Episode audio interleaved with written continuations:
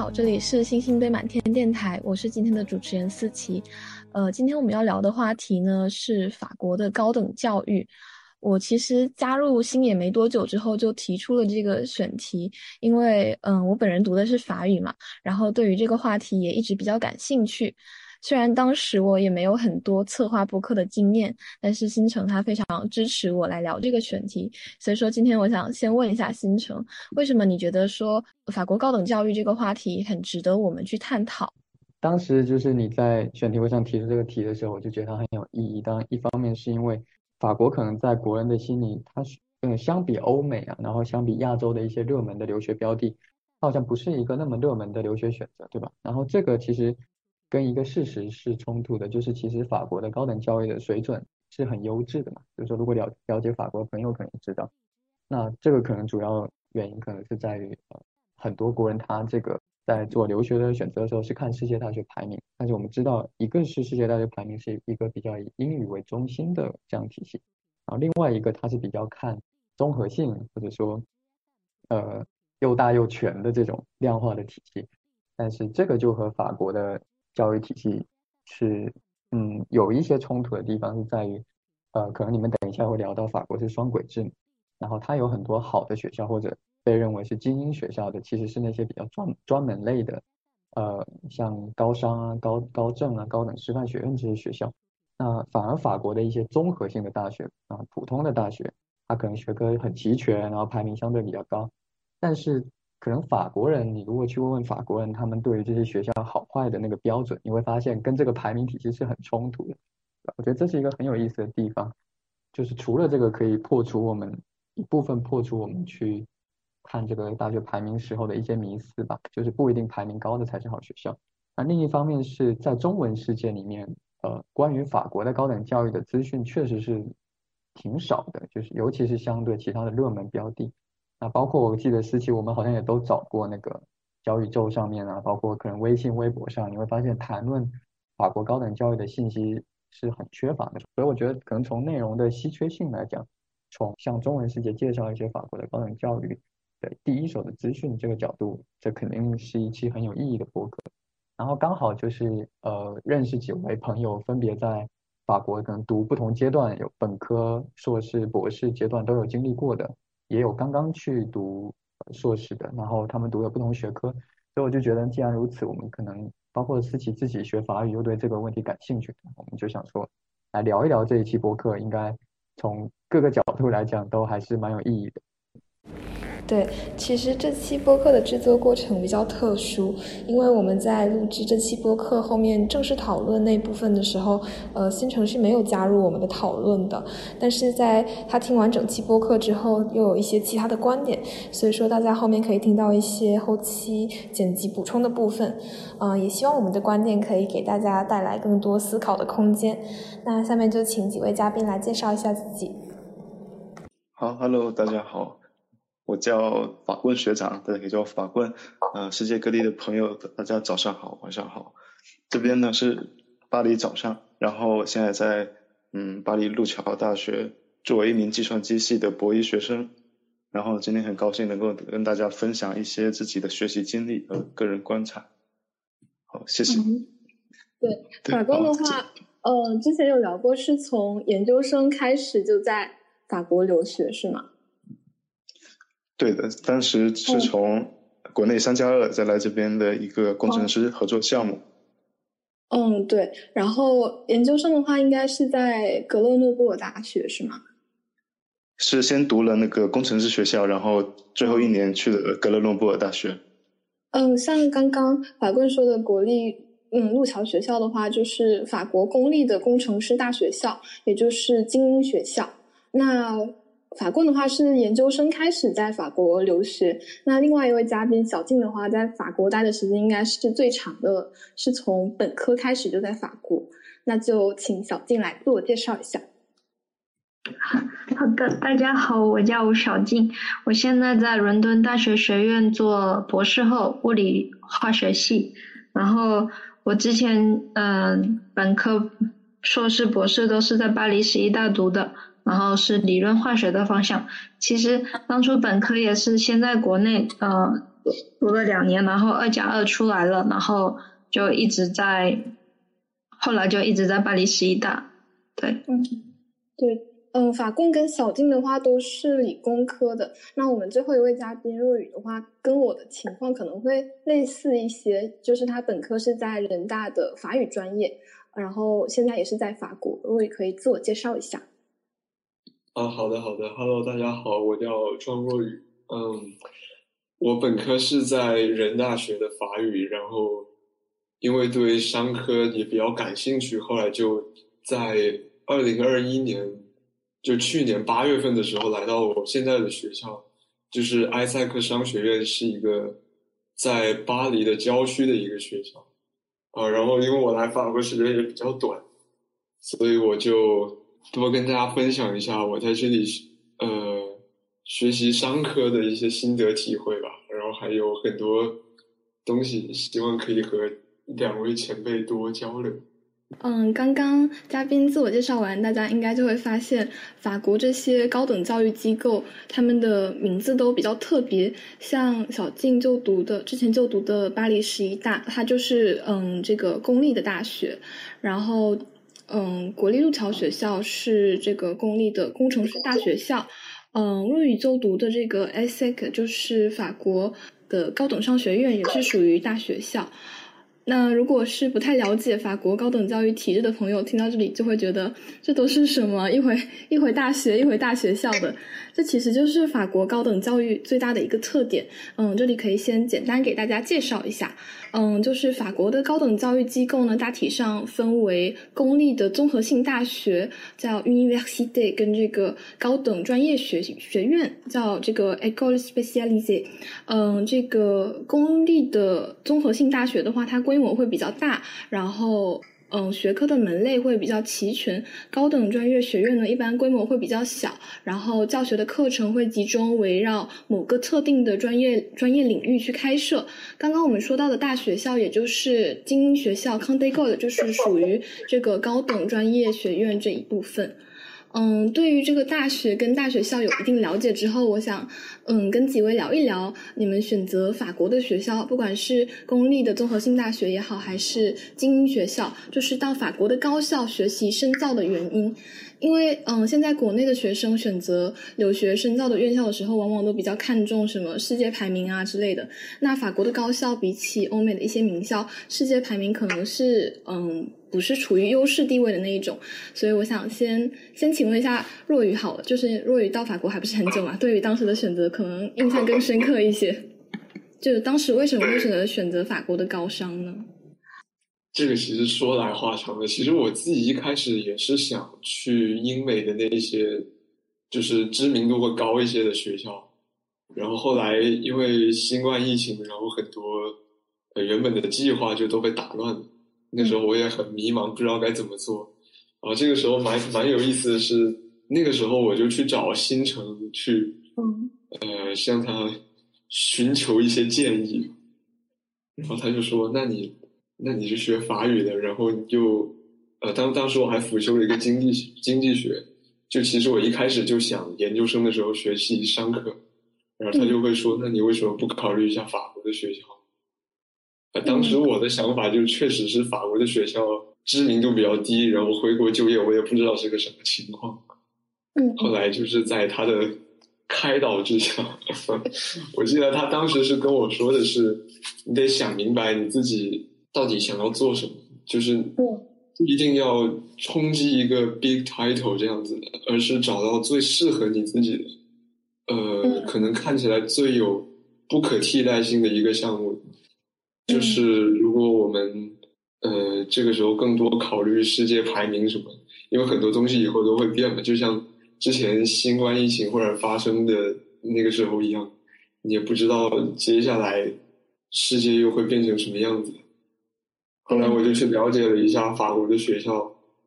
呃，再加上我之前的了解，就会发现它这个项目的特色其实跟我自己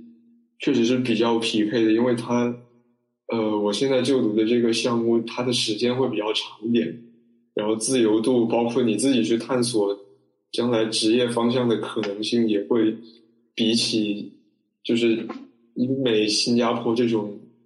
短时间的项目的 master，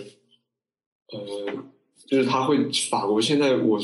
所在的这个项目会给予我更多的这种可能性去探索。嗯。哦，我觉得这个是一个很重要的原因，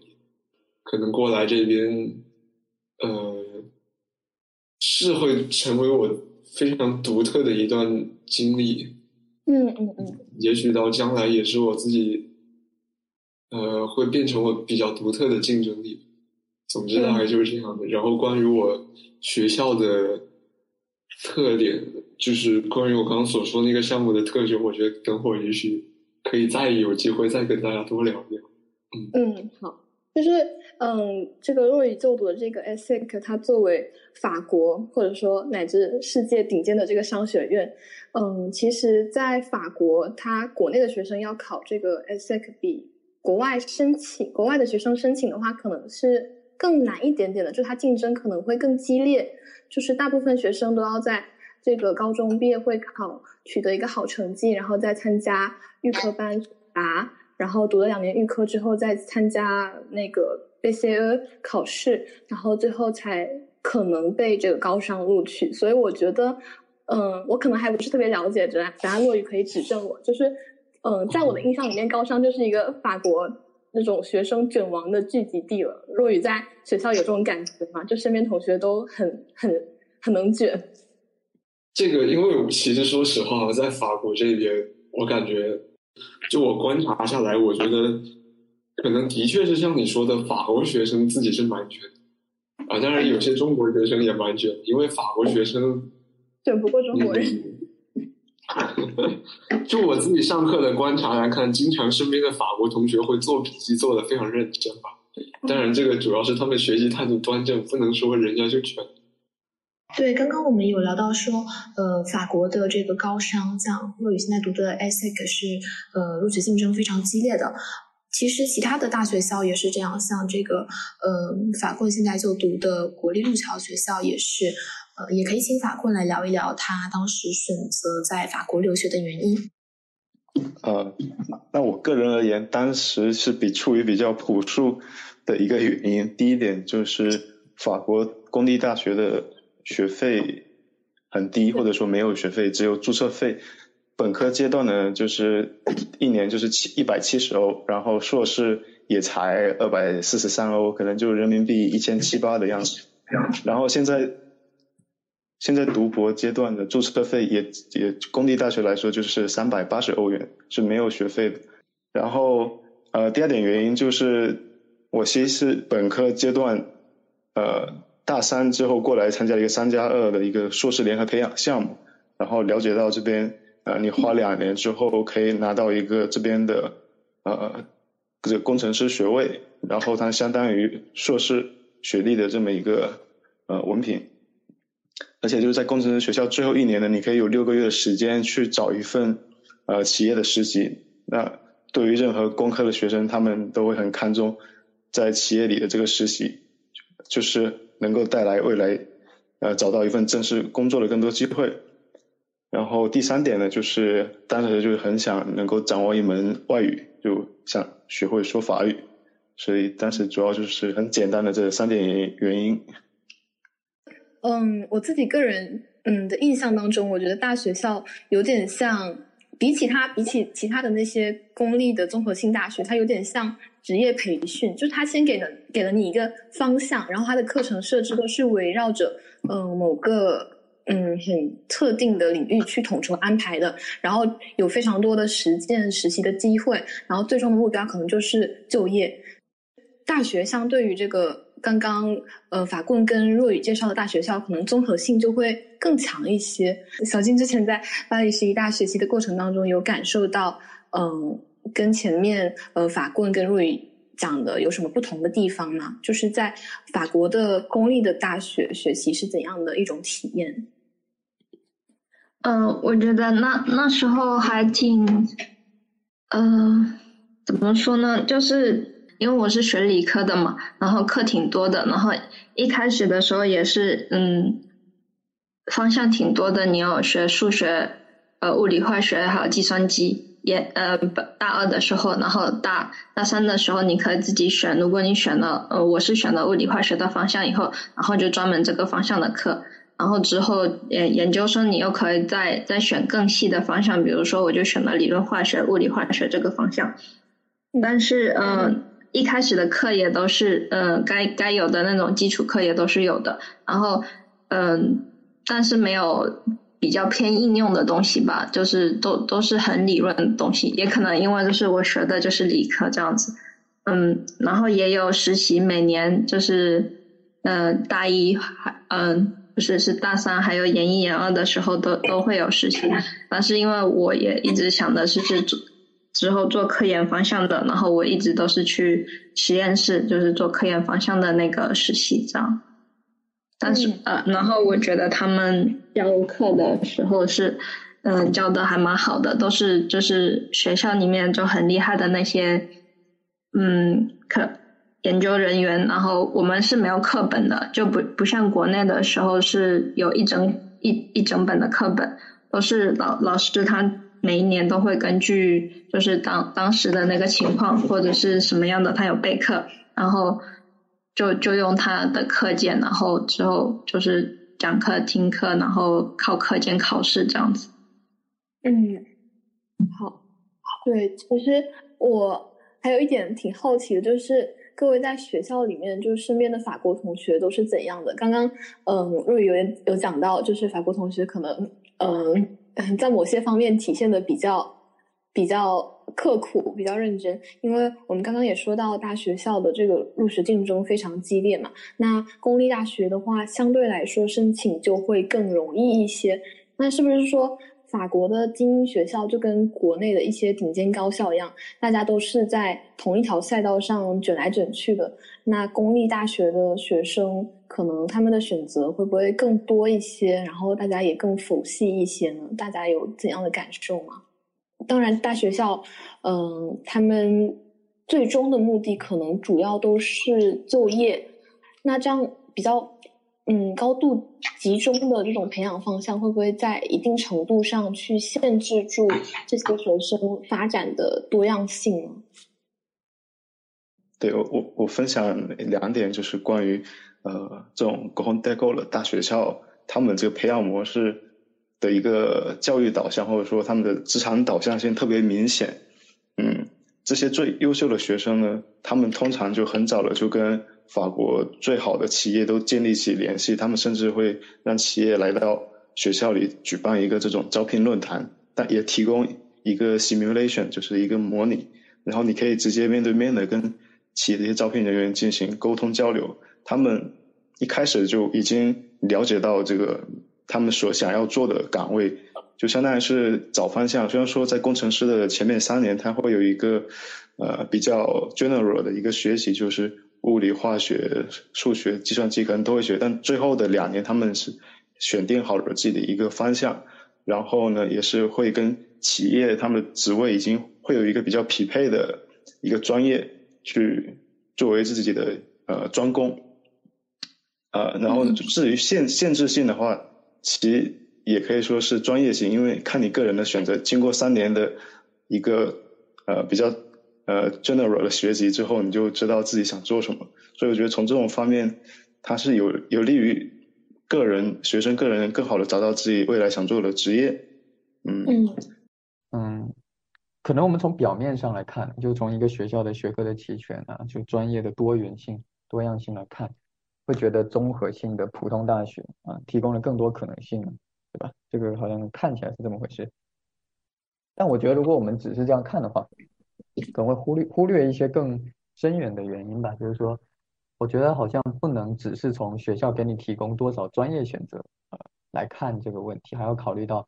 就是这些学校的学生他自己知不知道，或者 渴不渴望、希不希望有选择。但这些事情很可能恰恰是在于。尤其是你们讨论到法国的那个社会分层那个情况，我是觉得很有可能是在他们考上大学之前就已经体现出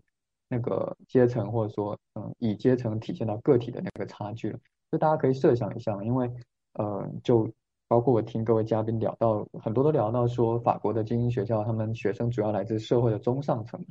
那其实他们很可能在由于更好的家庭教育、更好的这个呃 提早接受了很多文化文化的熏陶，对吧？他们可能在高等教育之前，他们就有很多机会去做了很多关于未来的探索和思考嘛。所以这个进入精英学校，可能恰恰意味着他们有选择，就是这就是他们的选择，这就是他们经过思考后的选择，而不是说他们呃没有选择，对吧？这可能是这里面可能有一个这样的微妙之处。所以不管是读的是后面他们读高商、高政还是高师这样一类学校，这可能就是说他们可能在大大学之前他们就体验过不同的嗯学科也好，然后反复思考之后觉得啊我就是要走这个。从商或者我我要从政或者我要啊做科研，所以他们进入这样特定的精英学校，恰恰体现了他们很清楚自己的选择。大学校、精英学校的话，他们嗯，最终的就是跟就业市场进行很精准的对接，然后前面的话可能也会给你一个大致的发展方向，因为很多他们法国嗯读大学校的学生，可能就是在初中开始。就已经在为进入这个精英学校做一个准备，就确定了我要往这条路上去走。然后呢，呃，他们就确立这个方向的时间比较早，可能就存在说，呃，我需要在一个嗯大学的嗯几年时间去试错啊，去探索更多不同的道路这样子。对，那刚刚呃，就是大家对于自己身边的同学。嗯，平时有什么样的印象吗？哦，那我接着说一下刚刚身边同学这一点，就其实倒也不一定是法国的同学。呃，我记得我上个学期好像是刚一开学不久的时候，跟我一个瑞士的同学在聊天，然后他问我周末要干什么，嗯，我就说周末可能去哪里哪里玩啊，去买东西。然后我问他你周末要干什么，他说他周末要改简历，准备投暑期实习了。我当时心想，怎么？怎么就已经到这一步了嘛？啊，就其实他们国外有些同学也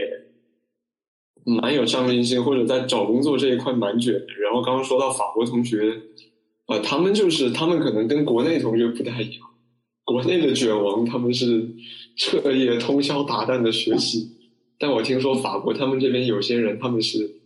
呃照样去参加 party 蹦迪，然后背地里又在偷偷学这个，或者是在找工作方面。呃，因为我不知道国内是什么样，反正来了这边之后，就特别是商科，大家都会运营自己的领英账号，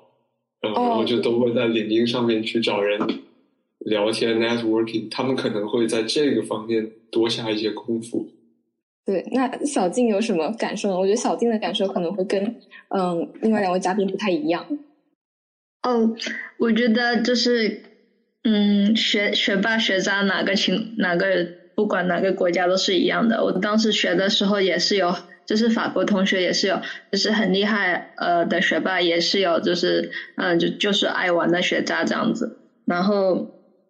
感觉没有没有说比国内特特别到怎么样这样。然后确实是嗯嗯你要看学校，比虽然说那个大学的话，普通大学。进入的门槛不高，但是比如说巴黎六大或者十一大的话，算是法国大学里面比较好的，所以嗯那时候的学生水平也也也都挺高的，然后嗯淘汰率也挺高的，就是嗯他们进的时候是挺好进的，但是就是嗯挂科的时候是也是挂的挺猛的，他就就不像国内大学有以前大学的时候就是考试题的话是有就是前几年。嗯的卷子啊什么可以刷的，这边是没有的，就是实打实的给你考，而且就二十分，然后也没有选择题，就是嗯猜猜你都猜不来的那种，然后就就会就是很很呃你挂科啊什么的都是有可能的这样，所以大家都是嗯能学的都学，不能学的就就也也也不行这样。哦，但我我我没有觉得他们。跟国内的有什么不一样？刚可能玩的比较嗨吧。嗯，好的。对，刚刚我们聊了一些大家在法国学习深造的经历，就是法国它的教育制度确实是比较特别的，但是其实这种制度一直以来也是嗯深受诟病，因为很多人认为这是以国家的体制去固化。精英与平民的这个分野，就通过国家的体制，他把教育教育机构分为这个公立的综合性大学，然后还有这个以大学校为代表的这些精英的高等教育。有一种说法，不知道大家嗯在法国是不是这样的真实情况，就是如果不能说。嗯，每一个精英大学校的学生都是法国政治、金融以及企业界的领袖。那么，至少可以说，这些政治、金融以及企业领袖们都是这个精英大学校的学生。大家有这种感受吗？就是，嗯，一些社会的顶层精英基本上都是从大学校出来的。嗯。我我就从就是搞科研的方方面来说吧，就是我也认识，就是嗯，是从嗯刚 e g o l 就是 e g o l 的 Bon 啊什么之类的读起来的。但是嗯，如果你是要搞科研的话，到最后你就要去一个研二的时候，你就要去一个呃一般的大学，呃普通的大学，因为普通的大学他们才有就是比较搞科研的方向，就是嗯工程师学校的话，他们是没有就是。就就比较不那么侧重科研的，所以他们就算一路读起来的话，最后嗯去，如果你要搞科研，还是会去呃普通的大学这样子。但是嗯，确实是这个嗯刚才过了的简历的话，你你简历上有这个的话，确实是很加分的。就就好像你你本来考上的是清华北大什么的，就是所谓的第一学历吧，还是会还挺有加分的这样子，对。嗯嗯，走到最后的话，看你的科研成果。就是如果是搞科研方面的话，就是还是看你的最后的科研成果吧。就是小静有提到说，嗯，一些本科读精英学校的人，他们后来嗯去选择到一些综合性大学、普通的大学去，嗯，继续研究生阶段的深造。那新城对这有什么看法？我我觉得这里面可能也存在另外一种情况，就是。呃，并不是说精英学校就不重视科研，只能说它的，呃，由于它太专门了，所以它一方面是应用性很强，所以它学校可能有很多是应用性的学科，呃，就是从比例上来讲，它可能整个学校，呃，就是比如说提供博士教育，或者说提供纯粹的科研学术走向的这样的，比如说院系是相对比较少的。那我是想说，这可能也不意味着他们不重视科研吧，比如说，呃。以巴黎高政来讲，或高师，我们也知道他们在学术方面也非常的强，对吧？那所以，但是会出现说有一些学生，他可能本科读这些学校，后面去普通大学，呃，选择继续读研深造。我觉得这可能真正体现的是，确实就是普通大学的学科门类比较齐全。所以，当有一些呃精英学校读本科的学生，他们也许有其他的科研的呃兴趣，但是。在那么应用性强或专门类类的学校，不一定能找到非常对口的教教授或呃所谓的研究室或者呃实验室这样的地方的时候，他们当然会有一些分流到普通的大学去，对吧？所以，我我觉得这可能是呃体现的是这个方面，嗯。嗯嗯，而且而且可能另外，我觉得呃可能要考虑就是说，应该有蛮多比例的精英学校的学生，由于他们读的这个精英学校的特点，对吧？很很专门性，而且应用性很强。他们很多可能本科毕业就去就业了嘛，所以这这其实本身也，嗯，怎么说，嗯，本身他们就没有科研的这一个兴趣，需求对吧？对吧？对对，确实有这个可能，嗯，所以总的来讲就是说我我我是觉得也不能直接推论说，呃，精英学校不重视科研吧，只是说他们可能在非常小而精的一些学科上重视科研的。嗯，对，那小静还有什么想补充的吗？一些大大大的学校，他们都有他们所谓的校友会嘛，就说如果你是这个学校的，你一出来，呃，第一年的工资就大概是多少，然后怎样怎样，就就会比一般的大学的高很多。那我觉得就像国内一样，也是九八五啊什么的，就是企业还是会看这个东西，嗯，也就是他们的一个嗯。精英教育，嗯，但是确实算起来也也还挺平等的，就是大家都可以去参加这个，嗯，叫什么？公过的，对，A 个的都，嗯，对，就是如果这样算起来的话，嗯嗯，挺看那个你家人的能力的。有有的时候，如果他的家家人的教育不是很好的话，他甚至都不知道有这种 e b a 的存在，而且确实 e b a 的那个嗯学费啊，要比那个其他的高很多，就是好一点的 e b a 的的的那个学费就高很多。对，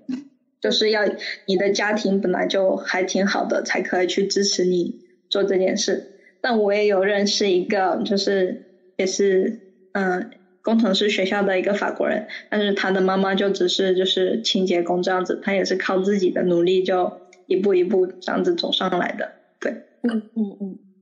就是刚刚小静有说到这个精英学校，他们这个嗯简历上面可能就比较更有分量一些，就有点像中国的九八五二幺幺。那其他嗯其他两位嘉宾觉得嗯就是你们对双轨制有什么看法吗？呃，我就从我我在那个法国电信的那个有一段实习经历聊聊起吧，因因为我就通过观察发现啊，就法国这些高科技或者说 ICT 行业，呃，比如说这个东风雪铁龙的 CEO 啊，这个达索，这法法国这这达索集团，还有这个安盛啊，还有这个巴黎银行，还有那个 Airbus，就这些。很高科技的控制的 CEO 都很多都是从巴黎综合理工这个学校毕业的，而且我们要知道要进入呃巴黎综合理工这个学校是挺困难的，嗯，还有一些还有其他一些很顶尖的工程学校，就是经常这些毕业生或者校友都很大部分要么就是成为工业界的领军人物，会有这么一种共这种共共享，呃。然后从我实习的那个公司叫 Orange，它这个是叫也是前法国电信，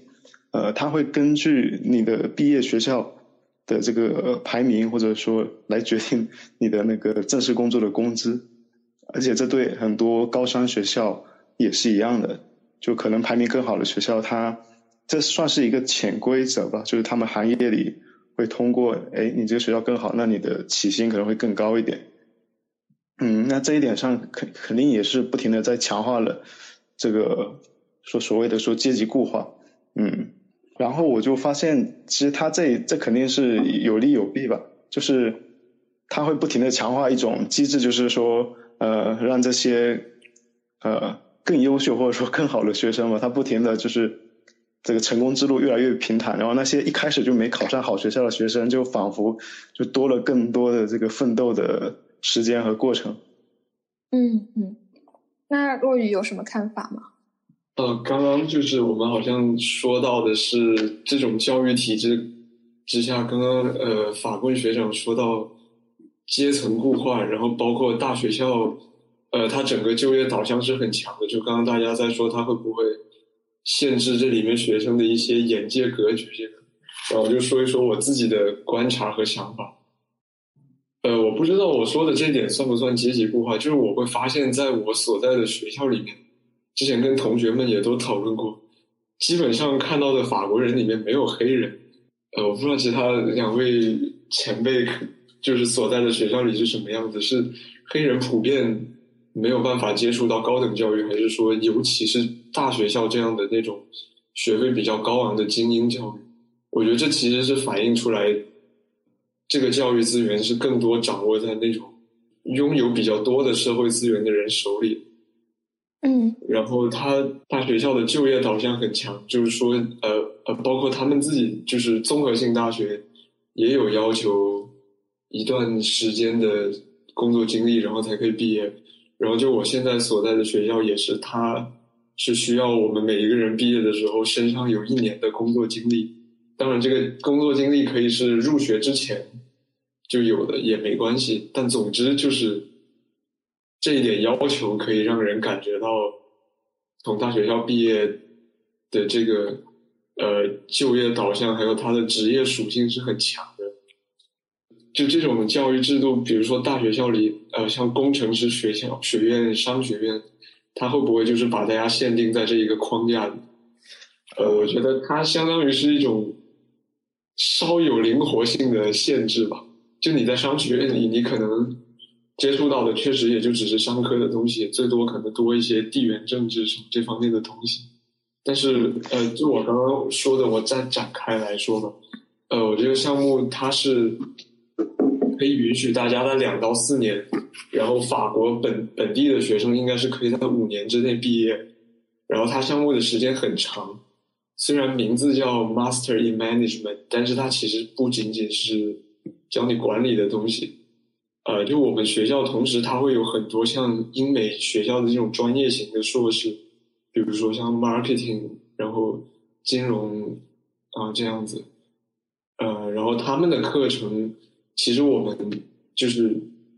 我我这个项目叫 Conde Go 就是大学校，其实我们的学生也是可以选修他们的课程。毕业的要求就是你把毕业的学分修够了就可以了，不管你选择什么方向，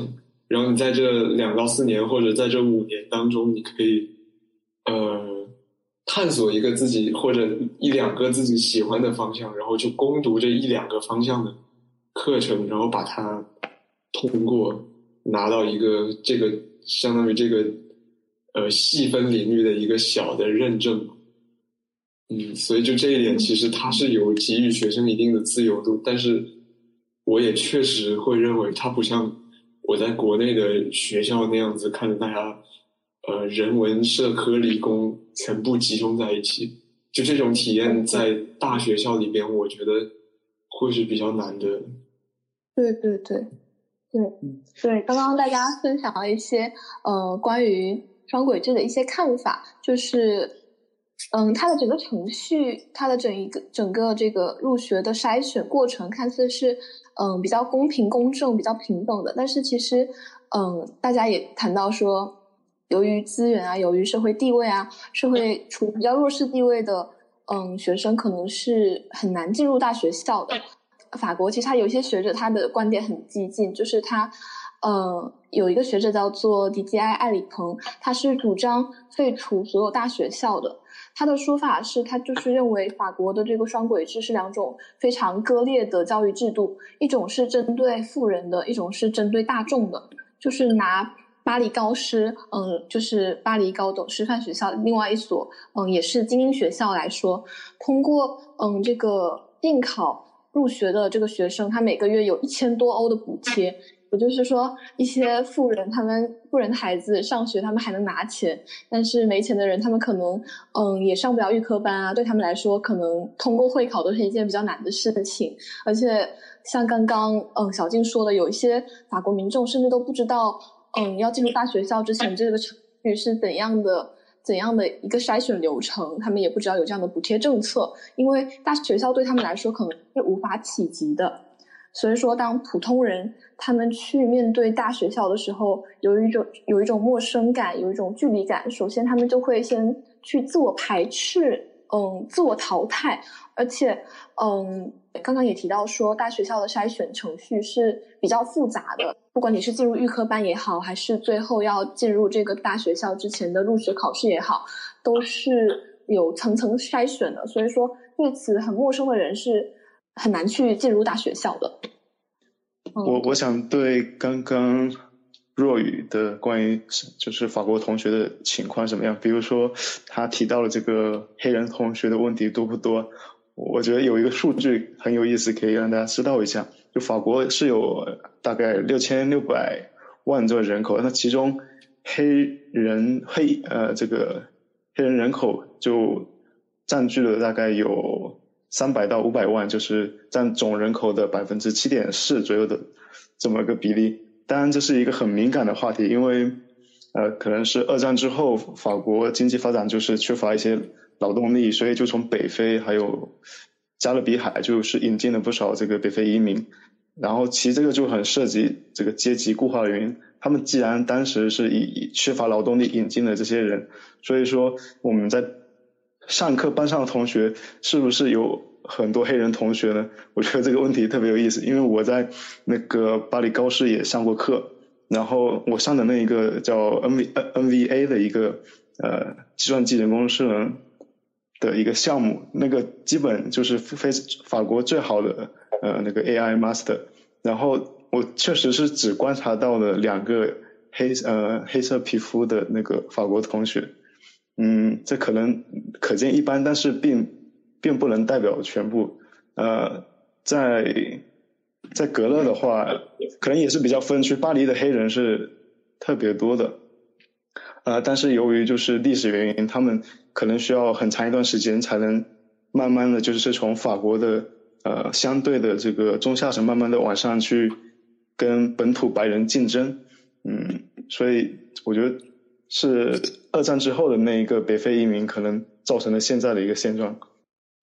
对，法国也是欧洲黑人最多的国家。嗯，这里可能大家观察到比较明显的就是一个族裔的问题，但其实背后应该还是嗯阶级之间的差异。就黑人在这个经济或是文化方面掌握的这个社会资源都是相对更少的。从经济方面来讲的话，嗯。如果你要进入一个大学校，你首先可能要在嗯初中甚至小学阶段就开始读嗯比较好的所谓的精英小学、精英初中，然后呢要在中学阶段结束之后去读一个预科班。预科班的学费其实也是比较高的，对于嗯普通家庭来说，负担的压力会更大一些。那如果是从这个文化层面来说的话，呃，法国有一位学者叫做皮埃尔·布迪厄。他有提出呃文化再生产的这样一个理论，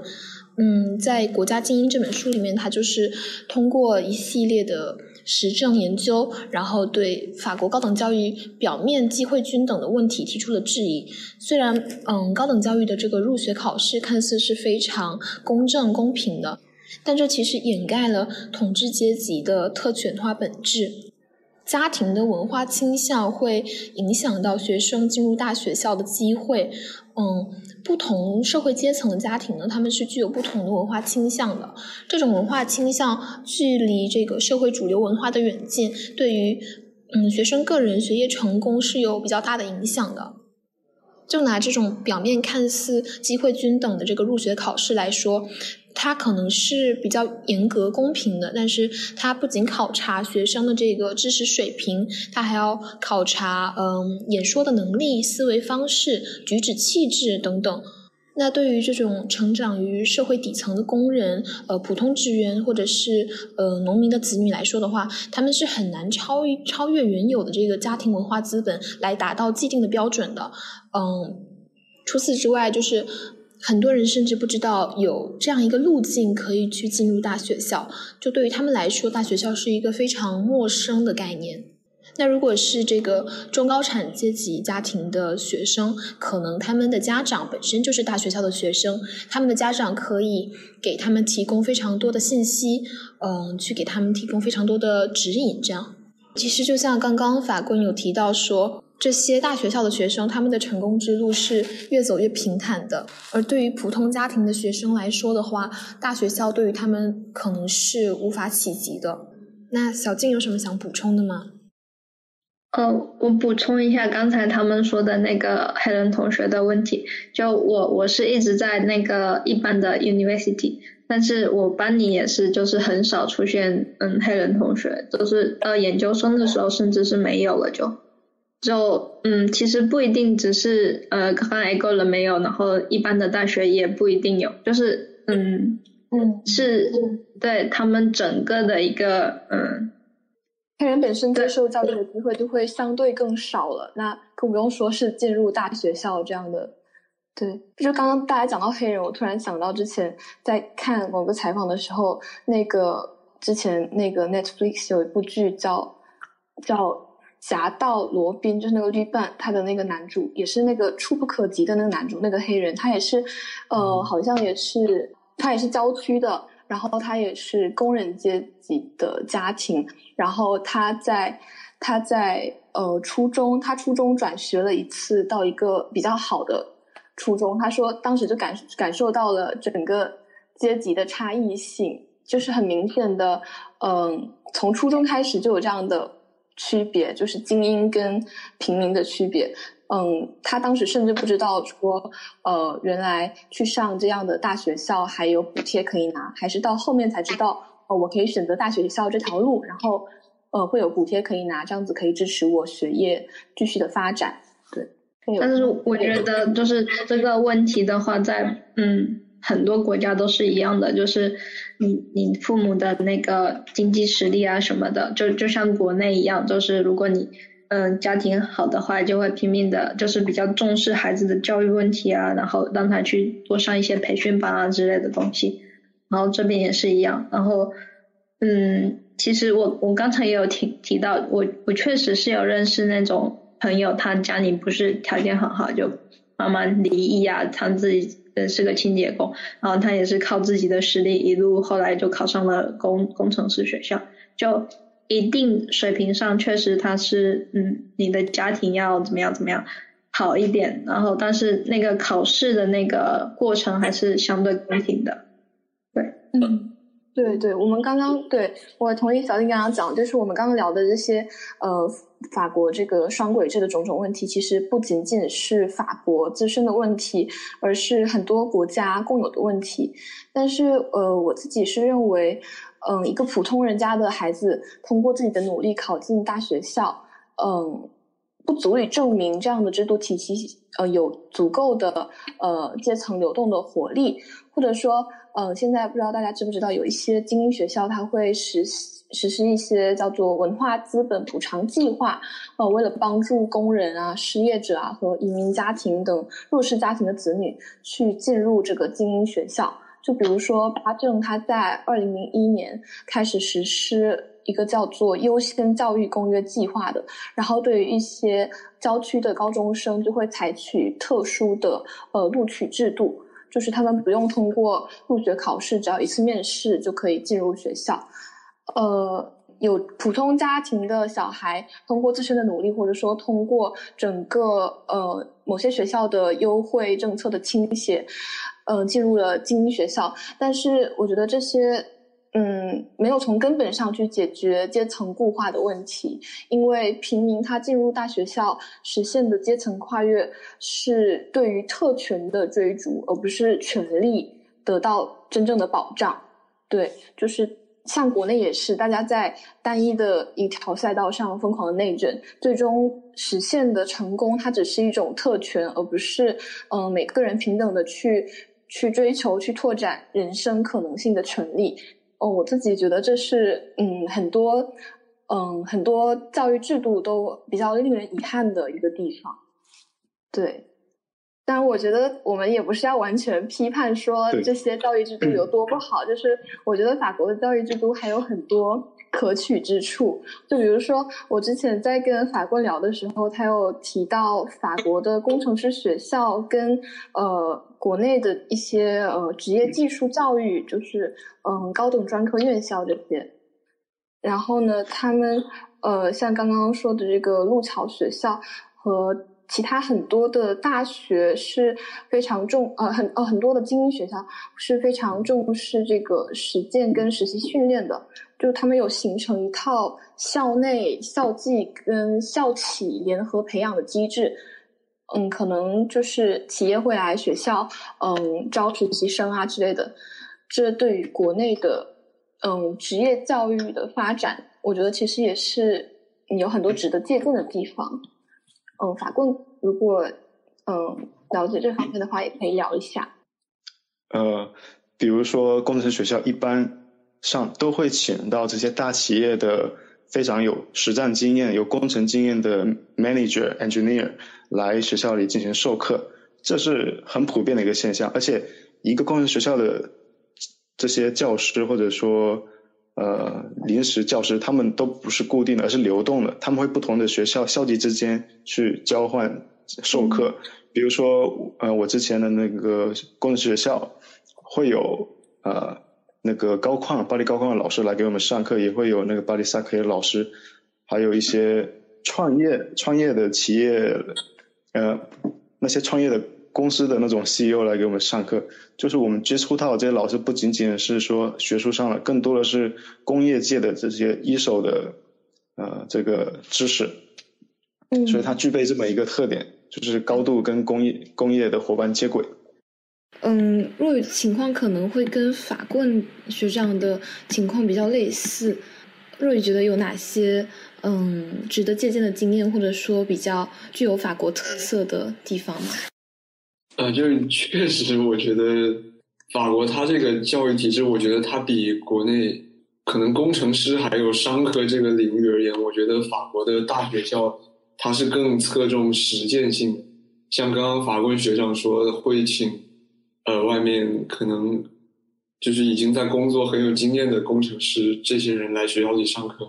然后我的学校也是他们会从公司里可能把亚马逊的 CFO 就有这种工作经验的人，或者是现在正在。某个大公司里面做审计的人，把把这样的就是职场人士请过来给学生上课，然后我呃，就是还是回到他刚刚毕业要求这一点，就这一点，我觉得跟国内对比就会很有意思，因为就我现在这个学校，我要毕业，他会有很多要求，你把学分修够，然后要有一年的呃职业经历，然后如果是对于法国学生，他们还要有六个月的国际经历。但是在这些所有的要求里面是没有毕业论文这一条的，但是在国内就呃不管是商科还是工程师也好，我觉得他们在毕业的时候应该是不能不写毕业论文。对，都要写。就然后，硕士是这样，其实我们本科的时候就一直在吐槽，但这可能是我们自己比较懒。当时我们在吐槽说，怎么可以让本科生写毕业论文？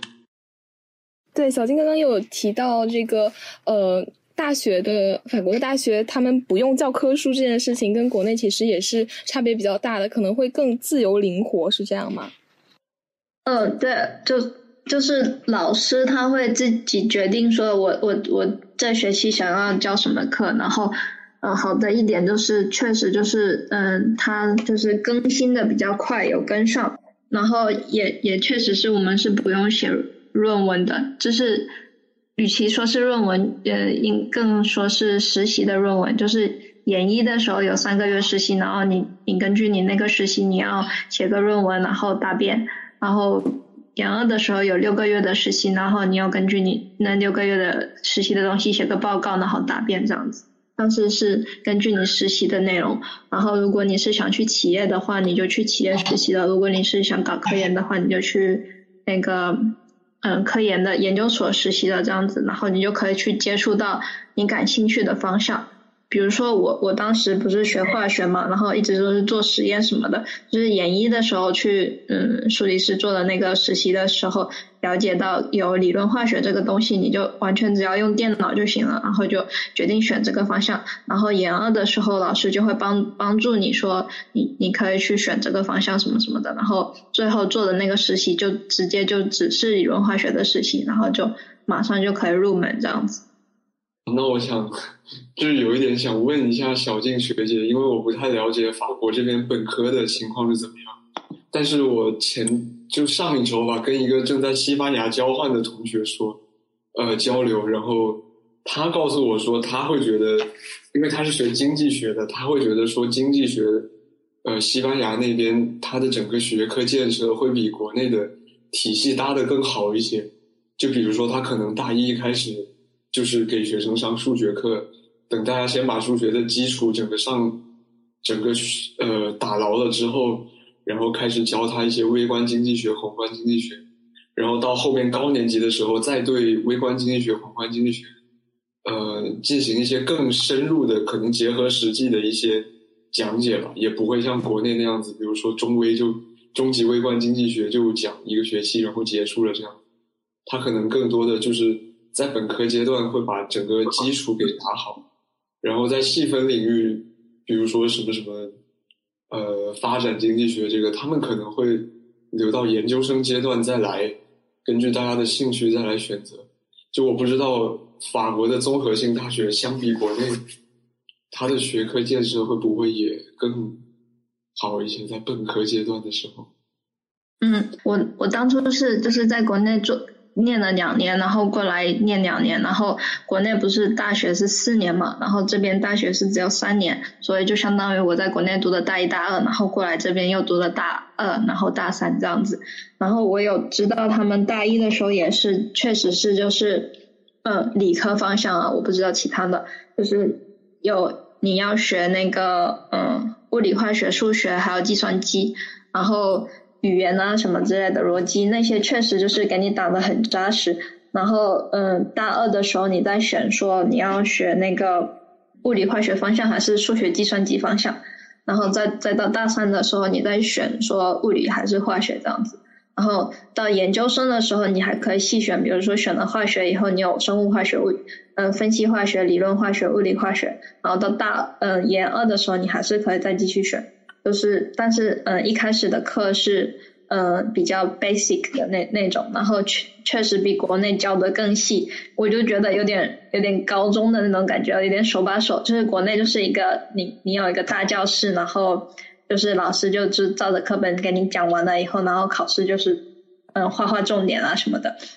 我觉得这这个会做的比国内好吧。而且嗯我在国内也念了两年大学嘛，嗯是那时候是生物，那那时候的我觉得建的也挺好的，就是本科的呃大一的时候你也是要学数学高等数学，然后习习加加什么的也都要学，就是。看大学吧，如果是好的大学，我相信国内的好的大学也也有建得很好的那个教育体系，也也确实是大一会帮你打扎实这样子。但是，嗯，我在这边接收到的话，可能是因为他们人少，然后就有这种优惠，你可以有这种小组的课这样子。刚刚我们聊到这个比较专业性的和就业市场联系比较紧密的精英学校。和那些具有比较普遍、广泛的学科配置，然后和学术导向的普通的法国大学之间的这个微妙的差别，其实它很能体现双轨制的一个可取之处吧。然后，包括我们可能也知道，有些朋友可能也知道，德国的呃高等教育制度也有点这样类似的情况。然后，德国的职业教育也是很受世界的推崇。那你就会发现，看我们刚刚聊这个法国的这个问题，你就会发现，他把就业和学术其实是区分的比较清楚的。然后，呃，像可能很多，呃，就业导向比较清楚的，很早就知道自己未来想要做什么的这些学生，他进入这些专门类的精英学校以后，他本本科毕业就可以找到很好的工作，他跟就业市场是非常匹配的。呃，包括就算他们在读研，那他们在这里接受的训练。和职场上他们需要的能力相对来说是比较对口的，那可是这个就给我们国内很多启示了。就我们国内的情况呢，一方面是对于职业教育虽然一直有在提，但是实际上的投入和重视肯定还是不如这个比较主流的普通的大学嘛，综合类的院校，包括其他的一些高等院校。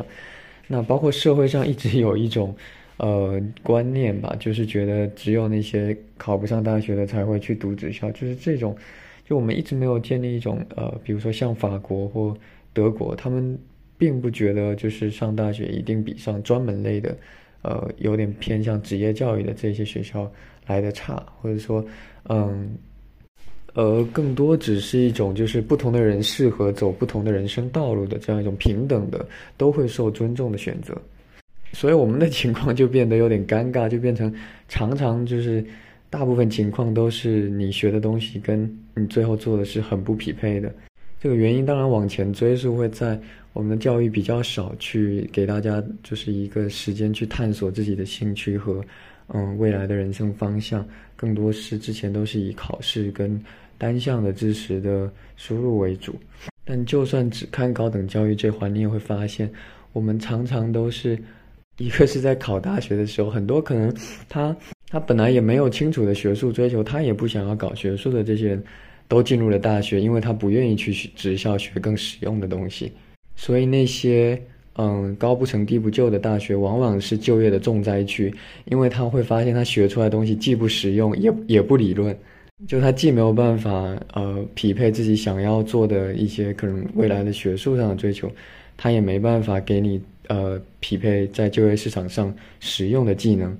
更糟糕的是，这种情况会继续延续下去，因为你就会觉得这可能是一个学历不够的问题，你又想去考研。然后前不久就呃，国内有做一个研究嘛，就是一个统计，问大家考研的原因是什么？我发现只有非常非常少，可能是百分之十左右的人，他考研是为了做学术。这听起来就很吊诡了，因为研究生那你不想做研究，那你为什么要读研究生呢？可是这种反常的现象现在已经成为一种正常了，就是大家都很普遍的知道，我考研就是为了好像更好找工作，或者我现在还不知道要干嘛，那我就只能考研。这就导致一个是所谓的卷，就是这个分数考研的分数线，大家今年也看到非常的高，然后很多可能往年四百分就可以进入复试，现在可能呃完全没有机会。但是这是说明呃考研就是说我国的研究生的生源水平提高了吗？或者说这是有利于学术的发展吗？好像也并不是这么回事，因为你会发现这里面这个分数的堆堆积上来，并不是因为大家真正对学术有热情，而是很多本来可以去就业或者可以选择其他渠道的呃同学，他们都挤到这条窄的赛道上来了，所以他把分数提高了。但是这些人可能并不是为了做学术而来的，那同时又会可能排掉一些本来有志于做学术的同学，他们的这些学习的机会。那就造成资源的很无效的配置。你会发现，嗯，在我们的大学里面有非常多的，呃，甚至是在读研的人，他，呃，并没有学术的抱负，他也没有打算要有很好的学术表现，他就是想要有一个看起来好看的学历，之后可以过简历的第一关。这当然你也可以说是一个个人的选择，而且他有他的这样的选择的自由。但你只能说觉得可惜的是。这种不匹配会造成，即使是那些考上的人，他的这个学习可能由于他不是一个清楚的目标，而且跟学术的导向又不匹配，他不会是一个嗯，我觉得非常有效果的一个学习。更可惜的当然就是我们刚才说到，其实有一些本来适合做学术的人，他可能呃在这套呃评价体系跟我们现在这个内卷的赛道下，他不一定有这个机会去继续延续他的学术的道路。而这些考上了研的人，他们在这个研究生阶段学到的东西，可能也不一定跟他未来在职场上做的事情有一定的关系。但其实我们去观察这个社会上大多数的职业吧，或者说工种吧，你会发现，除了极少数高精尖的，就是真的有技术门槛的工作之外，其实有大量大量的工作都不需要就是那么高的学历才能去做，就是大部分本科生毕业都可以去。呃，甚至不需要本科毕业的学历，也可以胜任这样的工作。很多技能是在职场上习得的，所以我觉得，就是我们国家现在这个情况，也许某种程度吧。虽然即使法国的，我们刚才聊到这个双轨制也有它的问题，包括阶层固化等等，但是呃，还是有一些东西，也许通过这个对比，我们不不一定说是完全的照搬或学习，但是也有可能有一些可以有利于我们思考跟。呃，促进的一些方面吧。刚刚我们聊的可能比较多是关于这个学习啊，这个呃学霸式的生活，或者我们可以我可以补充一点，就是关于课余生活的，就是法国的学生社团其实也是非常的活跃，而且他们有非常强大的这种活动组织跟运营能力，跟跟国内的这些什么学生会啊这对比，其实法国的这种 club。他们有创业协会，有冲浪协会，有如果能够很好的融入跟法国学生的圈子，其实是挺挺好玩的一个事情。就当时读工程师，我就参加了一个冲浪协会，然后他们就带我们去冲浪，然后在海边就租了一些这种营地 camping，烧烤喝啤酒也都很 happy，然后也能够练练练法语，就是如果能够融入到他们这个法国学生的圈子当中。然后不只是跟国际班的学生一块玩的话，其实还是收获蛮大。然后可以可能有一些 culture shock，还有他们的这种课余生活都在干嘛？可能不只是说下课就去酒吧喝酒，他们有很多的点子。像我学校的同学同一届的，他们毕业后就搞了个创业公司，然后也拿到了融资，就在巴黎这边开自己的这个创业公司。所以这方面。是是有很多可能性，嗯，确实，就是刚刚好像呃若雨有讲到说，法国的学霸跟中国的学霸比较大的一点差别，就是法国学霸可能更会玩，平时会参加 party 之类的。那若雨有什么想法吗？哦，那我就介绍一下，我们这边就接着法国学长刚刚讲到的一个呃法国的学生组织，就他们这边学生组织确实可以举办出很多很。精彩的活动，就我举一个例子，我觉得我举的这个例子在国内应该是不常见。就我们学校 ASEC，它每年有一个最大型的千万人蹦迪活动，叫 La Nuit de ASEC，呃，就是埃塞克之夜。然后那一天晚上是应该就是在校园里，整个学校里面大家就是喝酒聊天蹦迪这样子，呃，然后整个活动可能持续通宵吧。就这种活动，我觉得由国内的学生会来举办，它可能是对可能比较难以实现。就国内学生会，它可能更多举办个十佳歌手。然后除了这个活动之外，他们可能还会负责，就法国的学生会还会负责，呃，迎新周的一些活动，然后包括学校的各种 gala 晚会这些，是跟国内的学生会在功能上面是有些相似，但是他们整个活动的氛围可能会不太一样。对，刚刚我们聊到的这些，呃，法国学生的课余活动也跟。呃，法国的文化氛围有一定的关系。那我们回到刚刚聊到的双轨制，就是双轨制它呈现出来的问题，一方面可能是社会阶层的固化，另一方面呢是双轨制导致了这个学校的数量比较多、比较分散，然后教研分离，它的教学机构跟它的研究机构其实是分开的。嗯，这也可以解释说为什么法国高校他们的科研实力可能在某些程度上不如英美的一些名校，嗯，所以说世界排名也会相对更低一些。就是为了解决这个问题，解决这个弊端，法国现在其实也是采取了比较多的措施，比如说他去嗯通过建立发展高校合并联盟或者是集团。然后去推动高高等教育的一个品牌化，就像呃，现在嗯，法冠现在的这个就读的这个路桥学校，已经在呃九九一年并入了这个巴黎高科，呃，就是巴黎这个高科技工程师学校集团。然后小静那个十一大应该也是呃，现在是巴黎萨克雷是吗？对，都是对对对，就是有很多这样子的。呃，合并的一个趋势，嗯，大家对于这种趋势有什么看法吗？嗯，我了解到的就是，嗯，他们想要把这些嗯学校合并，就是因为想在国际的排名上可以高一点、好看一点，然后才可以吸引国际学生。然后当初比如说巴黎萨之类的时候，是想把嗯巴黎十一大这些还有。嗯，凡尔赛大学这些嗯好一点的，就是嗯大学跟那个 Polytechnic 就是嗯综合理工，综合理工对我一直说不了错，嗯嗯合并在一起，然后他们就很傲娇，然后他们觉得就是嗯会毁了我们的牌子啊什么的，最后呃。经了经历了一两年的讨论吧，也没有成功。最后就是这些大学自己合一个 s a c l e 然后那些工程师学校自己合一个呃那个高等 X institution 这样子，就最后也是没有谈成功的。对，对，那其实这样的合并给大家提供了更多的机会吧，可以这样讲。嗯，有的是是有的，就是会更可以那个整合资源吧。但是没有合并之前，我们就就已经有开始学了一些课程，就是有的课要去这个大学上，有的课要去那个大学上这样子。那合并了以后，他们可能就就不是学生到处跑，我们那时候是学生到处跑，就是我们有的课我们要跑到凡尔赛大学跑，有有的课我们要跑到巴黎五大。然后他们现在在那个萨克雷的山上不是建了一个校区嘛？可能就是。这些老师来学同一个校区给学生上课吧。嗯，我可能感觉他们合并也是为了就就小小静说要要提高这个国际排名嘛，他所以他们也是一个国际化的举措。比如现在他就有越来越多的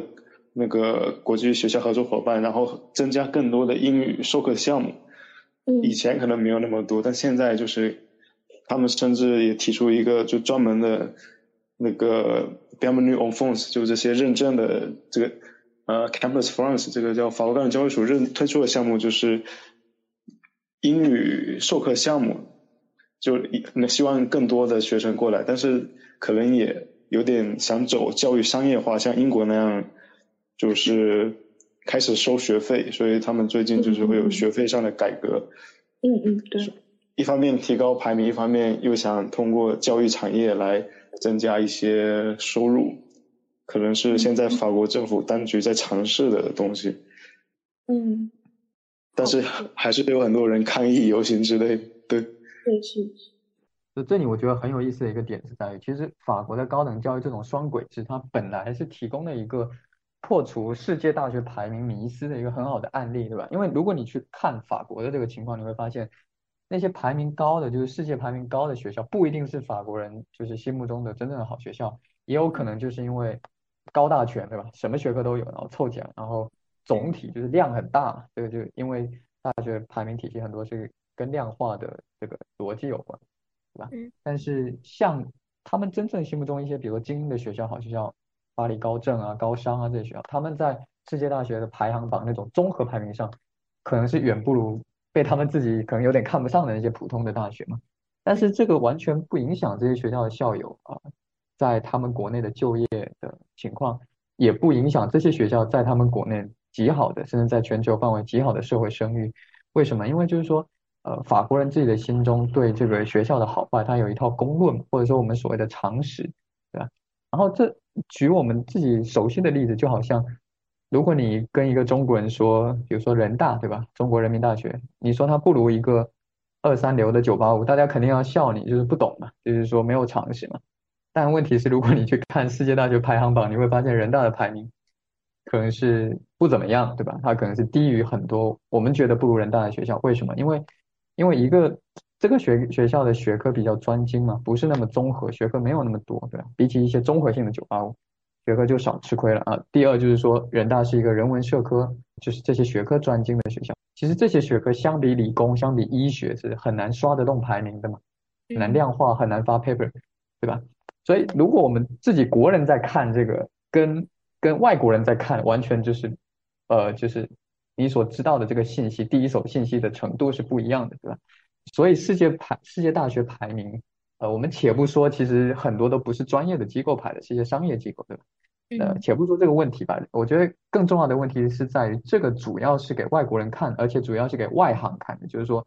你为什么需要这个排名？就是最早就是你当你有留学的需求，然后你又不清楚那个学校的教育的时候，你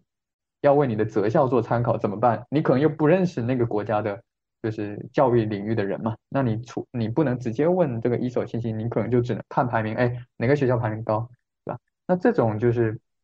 这其实你的这种呃看排名来选校的这种背后就有一种预设，就是你其实处于一种比较迷茫、比较缺少第一手可靠信息的状态的，所以这其实也会呃反映出呃这个排名和那个国家就是真正的呃学校之间的水平的呃怎么说？之间的一种落差吧，它不能忠实的体现呃水平的好坏，尤其是我们知道呃可能这种例子不只是法国的，像高正高商这些学校，可能像呃英国的伦敦政经对吧？嗯，日本的早稻田可能这一类呃其实它在一定的领域非常好的这些学校，它在综合排名上是占不到便宜的啊。嗯，然后但这个就我们聊回这个法国现在的这个整并潮嘛，就是它。呃，一些普通的大学试图跟精英学校去做一个合并，它背后的逻辑其实就是呃，去迎合这个排名，有点像我们以前会觉得可能法国跟德国的学校它的国际排名不高，有有很大一方面也是因为他们并没有那么 care，就是常常因为他们反而有文化自信，他们还是有很多最好的教育是用本国的语言嘛，比如说法语的教育或者德语的教育，那英文的反正是比较少，但是由于现在这个。世界排名体系以英文为主导的这个体系有点被神化了，被庞大的这个教育市场、留学市场，然后由于高等教育的商品化被这个神化了以后，太多人关注这个东西啊，反而就是形成了一股新的力量，让这些比如说法国学校啊，他们想要去吸引国际学生啊，去吸引留学生的时候，那怎么办？那只能去竞争这个排名。那怎么样提升这个排名？那变成要去去合并了，对吧？那这就很有意思。那可能在法国国内一些高高商或高政这些精英学校的人，他们本来是呃觉得呃呃委屈自己啦，要跟那些就是他们看不上的学校合并，对吧？但是反而反而这种合并可能恰恰能带来在世界大学排名上的整体的提升。对我觉得这已经变成一种呃有点异化了，就是说本来一个我们可以看到一个相对没有那么热衷于参与这个。呃，国际大学排名的军备竞赛的这样一个国家，现在为了在留学市场上分一杯羹，也开始要呃刷数据了，也开始要合并了。所以我觉得这是一个很有意思，而且嗯，我们可以持续观察的一个现象。嗯嗯嗯嗯，对，好，若雨有什么想法吗？嗯，就是我想，呃，如果是这种情况的话，我不知道法国他们那个底层民众对于这这点，会不会确实也就除了精英学校，他们感觉自尊心受挫之外，可能普通普通的大众，他们对于这一点会不会也有一些抗议的声音吧？因为如果如果说整个大学合并了之后，那学费比原来的综合性大学更贵一些。那我不知道这个对于普通人来说会不会是一种更大的负担？他们所谓的合在一起了以后想要涨涨学费，是对国际学生涨的，就是外国人你来的话，你你要比我们本地人交的钱要多。这个对，嗯，英国、美国一直都是这样，法国还还，我觉得他们一直都很很，就是你外国学生来的话，也一直就是跟我们一样的福利啊什么的。包括有个叫房补的东西，就是，嗯，如果你是学生的话，你租房子，然后，嗯，你可以拿到，因为你没收入嘛，你可以申请一个叫房补的东西，然后会根据你的房租给你每个月补贴个一两百块啊之类的，我都觉得这些是是挺友好的。对，那时候我记得我我在，嗯，我还在巴黎的时候，他们，呃。出台了这个要国际学生涨涨学费了，然后再发传单要抗议的很多都是法国人本本地人，就就觉得哦这违违反了我们法国人自由平等什么博爱的那种精神啊什么的，就很可爱。然后就他们就会去游行什么的，但后来还好像还是没有成功，现现在还是涨的，但是涨的幅度还是跟美国还英国还是比较友好的，好像。就就涨了一倍吧，还是多少？但是这边的话是十几万的涨的。对。就去年二零二一年，我在那个诺布尔大学，他本来也是说要对外国学生涨学涨学费，但是他们内部没有同意，他们用了另外一种方式，就是让你填一个什么表，然后就把你的学费豁免了，所以因此交的也只是一个注册费。然后现在很多大学的联盟，他们其实不同意政府的做法。就是他们觉得就应该一视同仁，不管外国学生还是欧盟学生，都给你一样的学费，而且还体现在就是，呃，前阵子也收到一个一百块的一百欧的那个呃通货膨胀政府发的这个补贴，通过 GAF 发放了，就算你是外国学生，但是你也可以收到一百欧的这个通货膨胀补贴，所以可以体现他这个就是自由平等博爱的一个追求嘛。对对对，而且是。嗯，没来英国之前没这种感受，但是在法国的时候一直都是社保，就是你在那里的话，你就享受跟当地人一样的社保。然后来英国了以后，你你是外国人，你每年要交六百多镑的那个就是保险吧什么的，就因为你是外国人。对，对，其实小静分享的这一段可以作为我们这期播客一个很好的结尾。就是经过我们对于法国双轨制的讨论，然后还有一些个人具体经历的分享之后，我们可以很具体的去了解在法国学习跟生活是怎样的体验，不仅仅是它的教育制度，还有它的风土人情。我觉得这是可以很好的让我们去破除原有关于世界排名的迷思也好，关于一些法国高校的误解也好。同时，也可以让我们去反思自己当下所处的这个社会，或者为自己探索人生的道路提供一种新的可能吧。然后，这期播客到这里就要结束啦，谢谢大家，拜拜，拜拜。